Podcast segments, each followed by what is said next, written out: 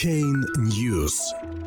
Власти Российской Федерации потребуют отчет о криптовалютных сделках. 13 апреля.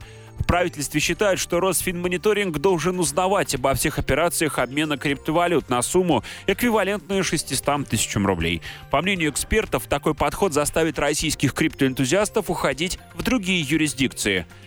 Если в рамках сделки по обмену криптовалюты на фиатные деньги будет выручена сумма не менее 600 тысяч рублей или ее эквивалент в иностранной валюте, оператор обмена обязан уведомить об этой операции Росфинмониторинг. Так полагает правительственная комиссия, которая 9 апреля рассмотрела отзыв на законопроект о цифровых финансовых активах. Комиссия в целом поддержала проект закона о криптовалютах, но решила, что его нужно доработать ко второму чтению, сообщают «Известия», ссылаясь на главу Комитета по финансовым рынкам Анатолия Аксакова.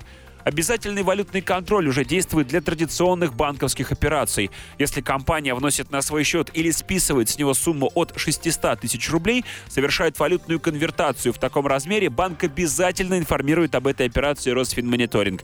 Сделки граждан, которые покупают ценные бумаги на сумму не менее 600 тысяч рублей, также попадают под валютный контроль. Надзорное ведомство считает, что операторы обмена криптовалюты должны соблюдать точно такие же правила. При этом оно ссылается на рекомендации международной группы разработки финансовых мер по борьбе с отмыванием денег. Текущая версия законопроекта предполагает, что все сделки с криптовалютой совершаются только через оператора обмена и только за фиатные деньги. Поэтому они могут попадать под стандартный контроль банков и Росфинмониторинга, говорит президент Российской ассоциации криптовалюты блокчейна Юрий Припачкин.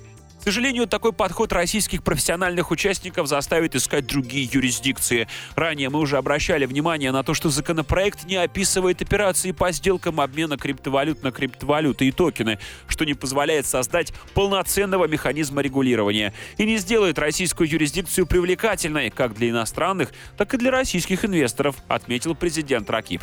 Текущая версия законопроекта о цифровых финансовых активах была внесена в Госдуму 20 марта. В этом варианте криптовалюты и токены определяются как имущество в электронной форме, созданное с использованием криптографических средств. Документ прямо устанавливает, что цифровые активы не являются законным средством платежа на территории России. Второе чтение законопроекта в Госдуме планируется в мае, сообщил Анатолий Аксаков.